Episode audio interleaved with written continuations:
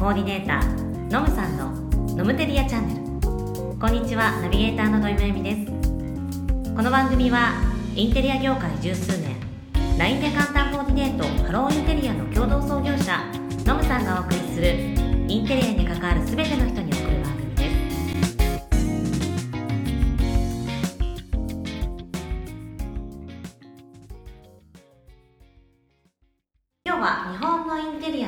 史ボリューム2ということでえ民家の歴史とインテリアから現代のインテリアということについてノムさんと一緒に学んでいきます、今日もよろしくお願いしまます。さてはい。前回、はい。まあなんかいろんな家建ててきたじゃないですか、うん僕たち、うん隣の加藤さんに言われたりとかしながら、穴掘って、はい。高い床にして、神殿作りにして蹴鞠やって襲われるようになったから今度は書院作りにして、はいですき家になって多目的に、これ一般庶民の家じゃないんうん、うん、ですそうなんだ。はうん。やっぱり例えば平安であれば、うん。まあ、藤原氏のような貴族だし、その後の武家になっていくと当然室町、うん。あ鎌倉崎か、うん。なので源家だったりとか、まあ、藤原家だったりとか、まあ、足利家まあまあありますけどっていう、まあ、お金持っている貴族だったりとか武家の社会の人たちの家なんですよじゃあ我々は平民ですよ、はい。問題は。そうですよ。もう土井ですもんね。庶民の大学ですすいません。話ずれます。そんなこと言って僕も村野ですからね。村に野原ですからね。字面がどう考えたって庶民。庶民。い庶民。はい庶民のね。はい。やでも大事なのって、うあのーインテリアってお金持ち文化を学ぶんですけど、うん結局庶民の暮らしっていうのもやっぱ大事だうんし、そうですよ。はうん。そでもこが一番ですよね。いですよね、うん。でもすっげえ今日短いですよ。庶民の話。はいわかりました。庶民シンプルです、はい、ということで、前回の続きでいくと、ちょうど、えー武家社会になってくるぐらいうん。中世と言われている鎌倉の頃にようよう縦穴からですね、ちょっとした家が持てるようになるわけですよ、はい。でもそんな広い家持てないわけです。せいぜい寝る食べるの一部屋とお、まあ、いわゆる床座の部屋ですよね、はいはい。でもう一個が土間ってわかります？とまなんかみんなが集まるっていうイメージがあああそれドマドマの話じゃないですか。る それ居酒屋なん居酒屋の話。ちょっとしゃべちょっとやらな言わなきゃよかった。なそうですね、うんえっと土間って、はい。えー例えば機能としてはかまどがあって、まあ、ご飯炊いたりとかあとは洗面があってとか、まあ、玄関の要素があったりとか、物を置いたりとかそういういわゆる人が、まあ、土足で作業する、まあ、ちょっとキッチンって今はね土足じゃないんですけど、うん。ような場所を総称して土間って言うんですよ。はいはともう一ついわゆる床座のところ食事したり寝たりするようなところのお部屋、いまあ、二室住居なんて言うんですけど、はい。っていうのが出てきたわけですよ、うんはあちなみにトイレは外です。いうん。土間にもなかったです。はい、というところでそこからちょっと広くなってきて何部屋かできて、うん。まあ、広間型住宅なんて言って住居ですね。なんて言ったりとかあとは漢字の「田」の字。はいは400ついてるような田の字型住居なんていうのが農家でも出てきた。で農業が基本だったところから今度商人さんがだいぶ出てくるわけですよ、うん。ちょうど室町の頃から、うん。何か売る人？そうそうそうそうそうそう。まあ当然その農家だけじゃなくても例えば洋服だったりもそうですし、まあ農家が直接売んなくても代わりに売るっていう、まあ、野菜売ったりする人もいるわけですよ。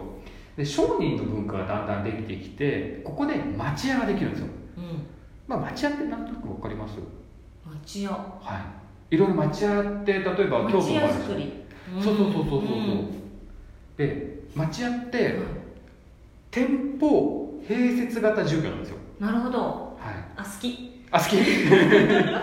そう。あの町屋って例えば正面はお店なんですよ、でその裏うん。に家があるんで、正面はめちゃくちゃ間口が広いわけじゃないですよ、うんうんうんなんか昔のこお米屋さんのようなイメージ。あそうそうそう、うん。めちゃくちゃ分かりやすいです、でお店の横に通路があって、でその奥に住むとことかあるんですよ、これ町屋の作り方なんですよ。へなんで細長くて奥まった作りで、で中庭があるんですよ。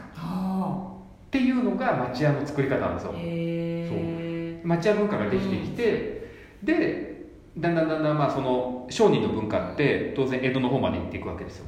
でそうすると越後屋みたいなのが出てくるわけですようん。越後屋がお金持っててもなかの下に黄金が出てくるわけですよ。お主もあれを飲む世界なわけですよ。なるほどね。ではい。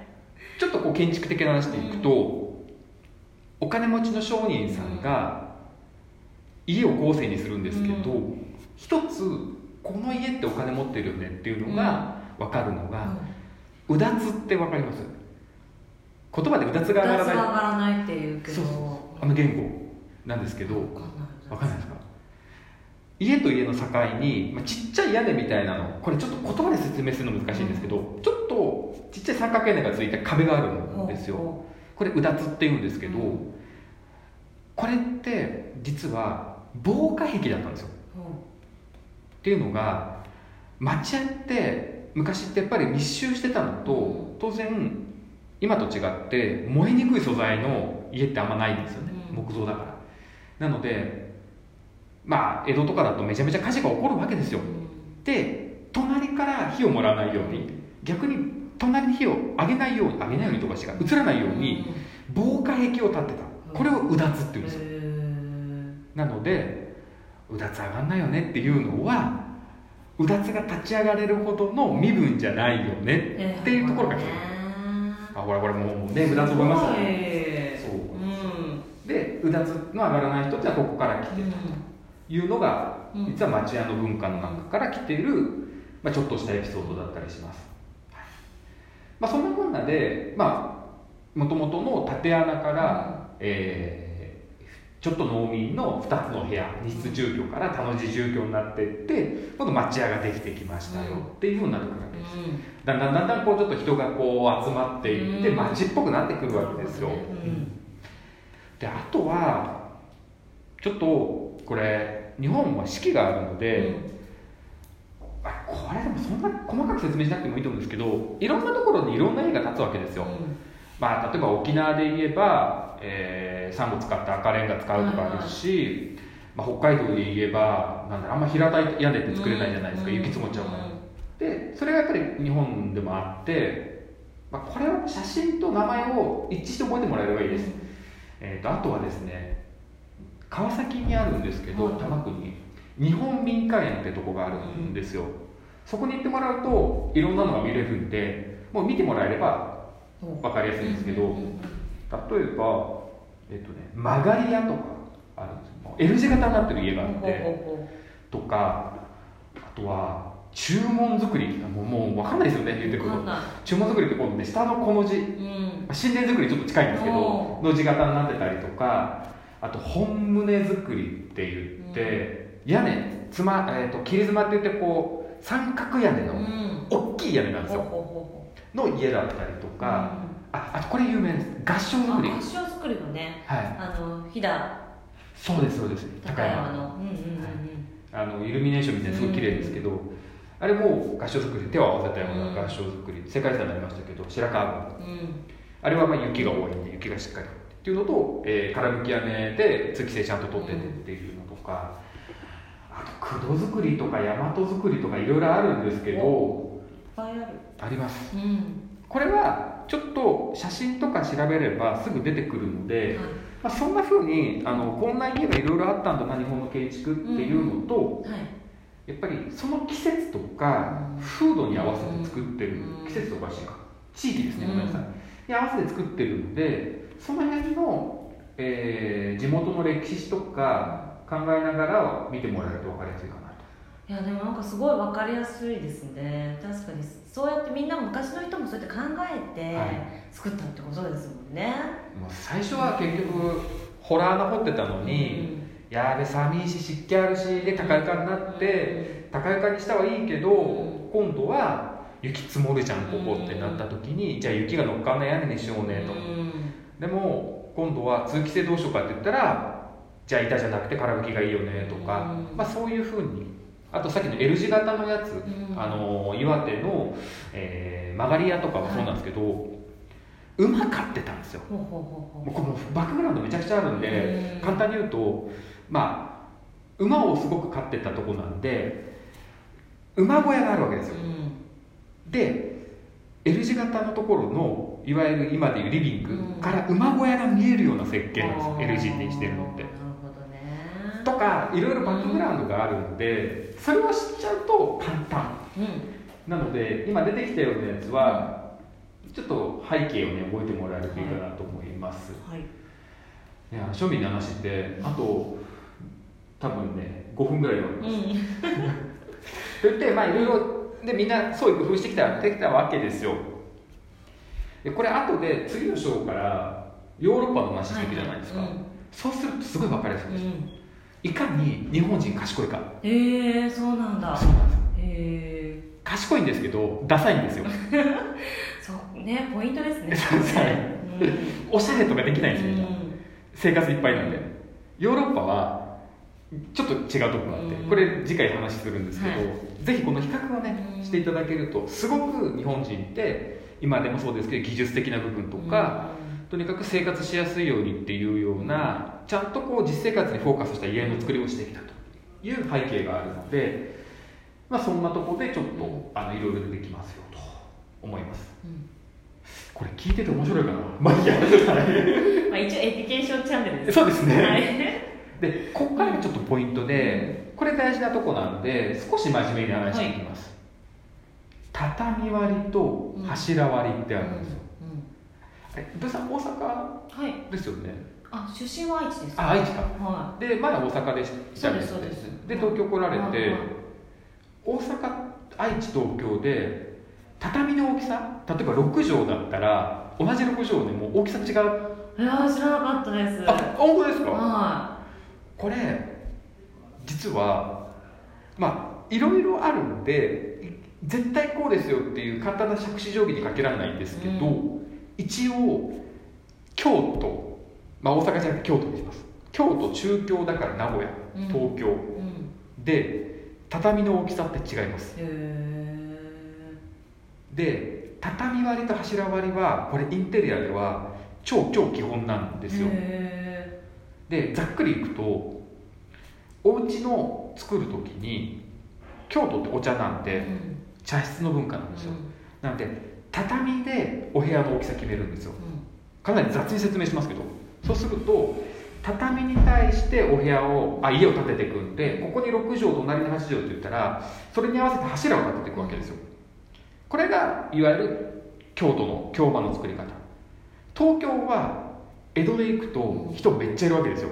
そうすると今の東京みたいにこのちっちゃい土地に何個部屋割れんねんっていうなるんで柱から家建てるんですよ。うん。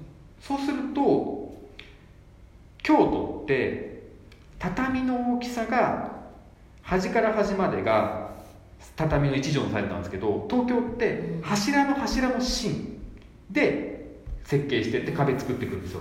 言葉で説明するの難しいんですけどこれもちゃんとテキストとか調べてもらえばあるんですけど、はい。畳割りと柱割りっていうのが畳っていうのはその畳の大きさでいくんで内乗り内側の寸法で柱割りっていうのは柱の芯で寸法を取るんで心心構造っていうんですけど、ここで違いが出ます。ほなんとなくぼわっとしてる感じ。ううん。うん。そうなんだっていう感じです。えっと畳割りの柱割りを勉強してください。でざっくり言うとどれくらい違うっていうと、うん。京間って言われている、まあ、本間とか関西間っていうのと、6畳で大体10.9平米ほですねで東京の江戸間とかはい。関東間って言われるんですけどこれで9.2平米なんで1.7平米違うんですすごい。結構違いますね。結構違います。で今度中京間だとこれ西から東にちょっとずつ迫ってくるイメージです。中京間だと6畳で9.9ぐらいなんですよ。なんで1平米ぐらい落ちるんですね、あと一番ちっちゃいのが団地間。うん。は戦後に団地が出てきてっていう話したと思うんですけど団地間だとうん。8.67なんです。よへえ昔の物件で築40年とかの物件の6畳ってめっちゃ狭いんですよ。そういう団地間。そうなんですね。そう。まあこれもいろいろあるんですけどうん。一個それはあります。へなので畳って関西のがでかいし関西の方って畳割りだよと。だから設計構造ちょっと違うよと。で東京は柱割りだよ理由はお茶の文化で茶室を作るっていう考え方と東京めちゃめちゃ人がいたから土地の兼ね合いからなのでちっちゃくなるよ。ーって覚えてもらえればあじゃあ畳割りと柱割りってそういう意味でだんだんだんだんちっちゃくなるんだなって思っていただけるといいかなと。わかりやすい。本当ですか？はこれ難しかったな説明するの。というのが一個あります、はい。あともだけ庶民の話しておくと、うやっと庶民庶民の話。庶民の話です、うん。やっと家具が出てくるんですよ。ここで。ここで、うん。差し物って分かります？わかんないです。あの差し物って指って書いて物って書くんですけど、うん。差し物って、えっと、こう組み合わせをしていく家具のことを差し物って言うんですね、えーまあ、建築の構造とかもそうなんですけどあの釘打たないでこう、うん。組み合わせてやっていくそういうような、えーテーブルだったりとか差し物の家具とかあと箱物なんかもできてきました。でとはいえそんなに家具って置けないし今みたいになんだろうなサイドボードがあってとかラグがあってとかじゃないんですよ。もう基本はちっちゃいテーブルとうんあとはタンスに全部しまっとくなんですよ、なのでタンスの文化になってくるんですよでそのタンスって数え方わかります？なんて数える1タンス？1タンス。2タンス？2タンス。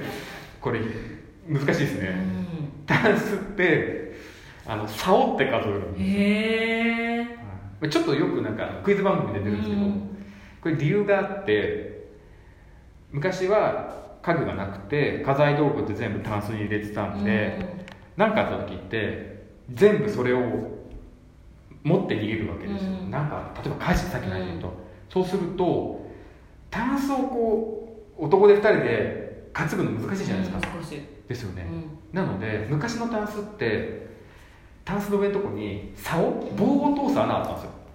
でそれをあのなんだろうなカゴ人を乗せるカゴあるじゃないですか、あれみたいに担いでいくんですよ。へえなので人竿ったそうなんですよへでそういうふうにこうタンスっていうのがやっぱ庶民にできてきた。であとは、まあ、そんな大したエピソードじゃないんですけど、まあ、火事が多かったわけですよ。で今度タンスを横から横から運ぶわけですよ。えでも私はもうタンス運べないよっていう死にそうなひとみおばあちゃんみたいなのがいるわけですよ。そりゃそうですでそういう人たちがひとみおばあちゃんが、あのタンスを運ぶ時はうん。担げないんで、車ダンスってできるんですよ。うん車輪ですよ。車の4あれです四輪駆動ですよ。今でいうあのなんていうんですか、はい。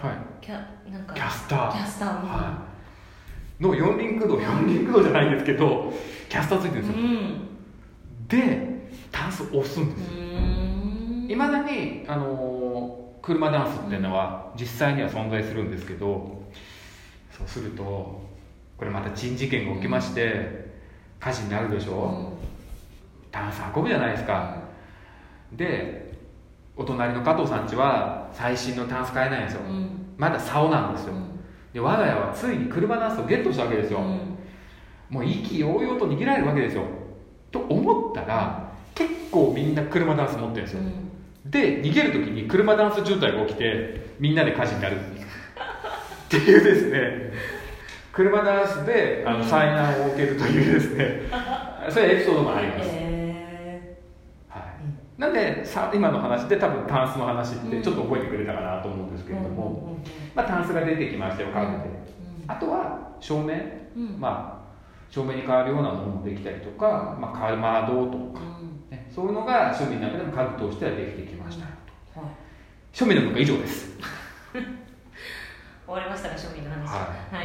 はい。でまあ家の感じが、えー変わってきて、うん。で家具も出てきましたよ、うん。であと今度は農家の人と今度は、えー商人の人で文化が出てきましたよ。っていう、まあ、すごくシンプルな話をしてきました。さあちょっと時代を飛ばしましょうか、はい。飛ばしましょう。はい、時を現代に行きます。うん。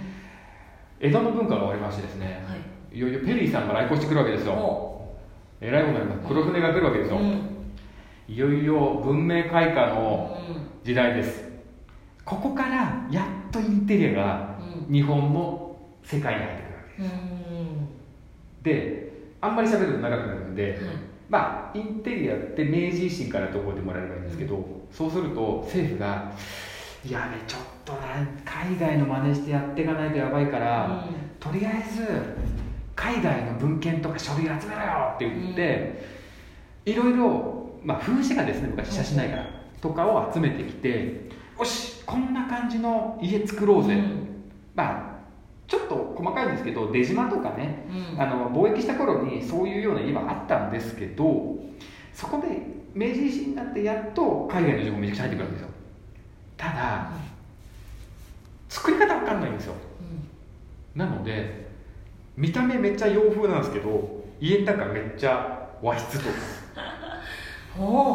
これが起こるんですね。だってうん。あれですよ、この間まで普通の町屋作ってた大工の棟梁が「おい明日からお前ちょっとあのオランダのあの家作れよ」って言われるわけですよ「オランダってどこですか?」みたいな、いやもうととりあえずこの写真見ながら作ってって言われるわけですよ、あーうーん設計図設計図ないないないないないないとりあえず見た目こんな感じって言われてうん。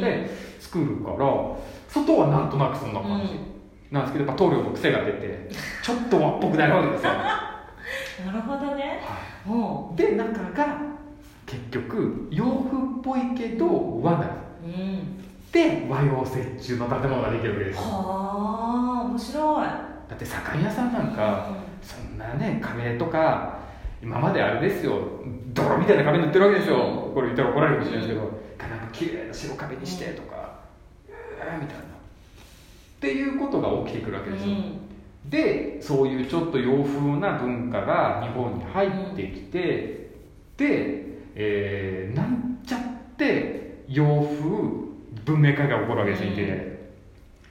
たださっきのお話のようにじゃあ例えばカーペットとかってやっぱり手に入らないからやっぱり板の間だったりとか、壁紙も手に入らないから漆喰なわけですよ。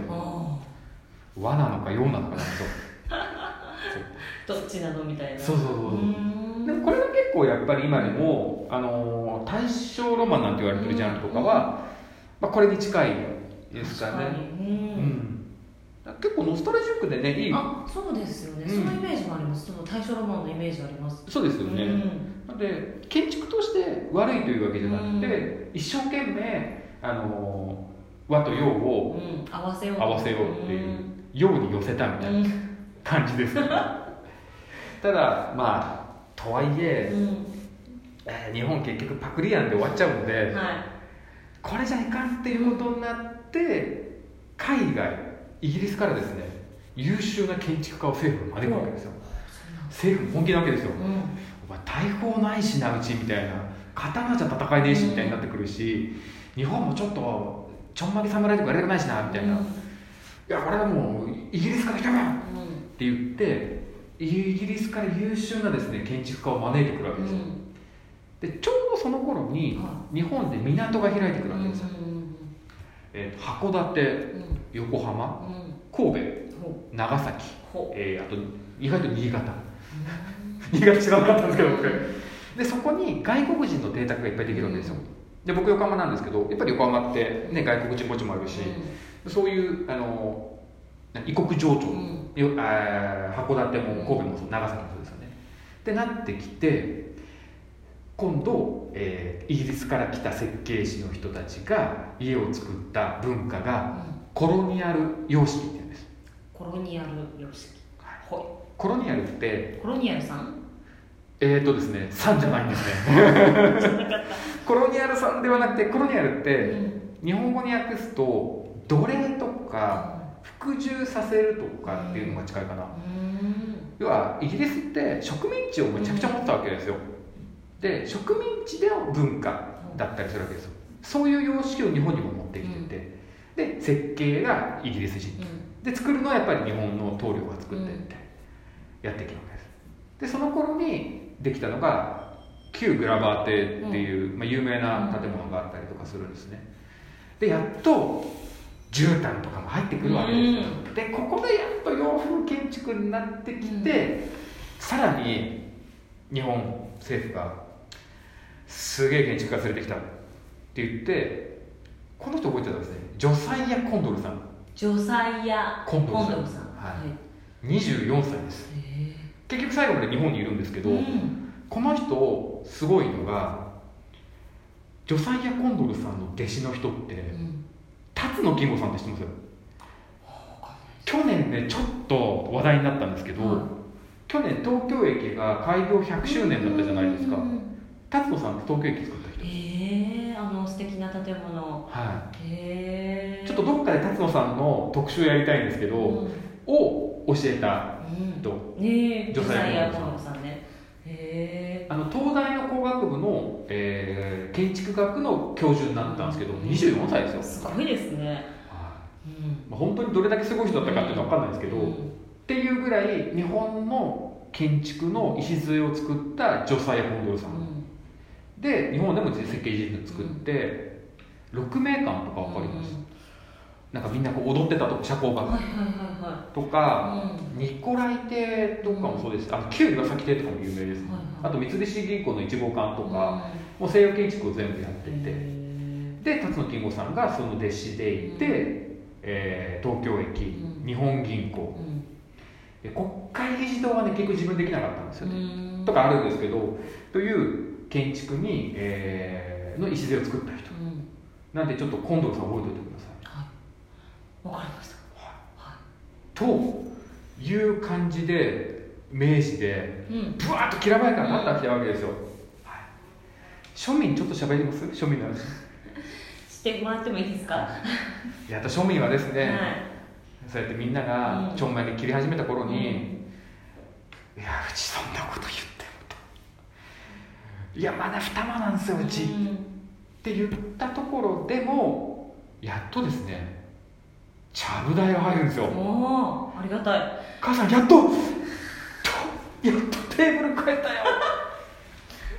もうサザエさんのスタイルがここで確認されるわけですよ。うんちゃぶ台。なるほど。でみんなで食事囲こうねっていうスタイルがここでできてきましたへでだんだんだんだんとはいえ明治になってきてまああの廃藩置県であったりをして庶民ももう死の交渉もなくなってみんな平等だよってなってだんだん庶民が台頭していくわけです。で政府が今度は生活改善運動をしよううんってやったりとか、えーあとは、えー住宅のことをもうちょっと考えていこうねっていう住宅発展に対して頑張っていくように進んでいって庶民も少しずつ、えー住宅を意識できるようになってきました、うん。庶民の話もう終わりです。これ大丈夫かな？伝わってるかな？というところで、うんあとはじゃあポイントでいきます、はい。で、えーまあこの後で出てくるのだと建築日本いろいろ頑張っていくわけですよ。その中でやっぱり海外の建築士さんとか設計士さん入ってくる中で帝国ホテルうん。あるじゃないですか。うん。の旧昔の一番最初の帝国ホテルを設計した20世紀の三大建築家、まあ、4代っていう人もいるんですけど一応三大建築家にあるフランク・ロイド・ライトという方はい。有名な方いるんですけどが設計した帝国ホテルができてで今度もう一つこの頃でいくと同潤会アパートって覚えます？わかんないです。あ本当ですか？ろあ間違えた、えっと、表参道ヒルズか。は表参道ヒルズあって昔の今でもあるんですけど一番とね青山側かな？はい。に古いまだ形残してあってリノベしてるんですけど、うん。あそこに同潤会の、えーいわゆる、えー中層階の集合住宅を作ったんですよ。へいわゆる日本初のアパートメントハウス、じゅえー同潤会っていうのをこの頃に作ったでもそこはみんな憧れだったわけですよ。青山のところに、うん。っていうのがこの頃の住宅ほになってきましたでまあいろんなところうでちょっともっとインテリア楽しくやってこうぜ家で頑張ろうぜって言って今度はブルーノ・ダウトさん。もうね人の名前覚えづらいと思うんですけど、まあ、ブルーノ・ダウトさんとか、はあとシャルロット・ペリアン。はもうもうあれですね土井さんのインテリア絡んでないと誰やねんお前らみたいな感じですよねシャルロット・ペリアンは結構有名。いへー。あのコルビジェっていう人のアトリエの出身なんですけど、が日本に来ていろいろこう教えたりしてましたよっていうことをやってました、でその後例えばいろいろな民芸運動が始まっていって、どんどんどんどんこう日本のえーインテリアを良くしていこうぜっていう文化がいろんな人が進めていったんですけどやっぱり庶民はまだ無視されて でやっと戦後になっていや日本の住宅公団と言われる人たちが、えーみんなにちょっともうちゃぶ台の世界から寝るのと食べるの分けようねっていう食神分離、やったじゃないですか。あ、えっと食神分離っていうのやりましたよね前回ね、前回かな。食神分離とかあとはダイニングキッチンの DK 住宅うん。ができてハウスメーカーにつながるんですよ。なる今日ずっと聞き手だったんで、あれですけどこんな感じでうん。日本の住宅って移り変わってで庶民はそんなに変わって趣味もねない。は最近楽しめるようになったってことですか？いそうですね。という感じでした。はい。なので、はい。えーちょっと長くなっちゃいましたけど、まあ、そんな感じで日本のインテリアの移り変わりを、えー簡単にご説明した感じですね。はい、はい。なんかじゃあ最後にはい。クイズ出してください、なんか出します、はい。ああどうしようかな。じゃあタンスの数え方竿さあそうですね。もう。一竿二竿って言うんですか？一竿二竿です。あはい。なんでそれはもう覚えていただければ、はい。うさぎはちなみに何ですか？うさぎのあ数え違います。ピキピキ。ピキじゃないです。うさぎは羽と書いて1は2あ羽ですこれテスト出ないです。え竿は出ますか？竿だでもん出るんじゃないかな。出るというかまあ知っててそうじゃないと思います。なるほど。もうまあでもその背景ですよね要は背景背景。うん。で僕やっぱりあの販売やってた時ってタンス売ってたし、おその時に一つって言っちゃうとん。いけてなかったんで、こちら一竿でっていう説明しますよ、へえそうなんですね、、はいや勉強になりました。はい、すいません。すっごい長くなっちゃいました。はい、ありがとうございました。えーということで、今回は日本のインテリアの歴史ボリューム2、民家の歴史とインテリアから現代のインテリアということについてお話ししていただきました。はい。で、えー次回の第6回は西洋のインテリアボリューム1 1でです。すということでね、はい。お届けしていきます。ということで、はい。皆さん今日もありがとうござどういましもありがとうございまた。したインテリアであなたの暮らしを豊かにしたい。この番組はインテリアのコーディネーターのむさんとナビゲーターの土井めいみがお届け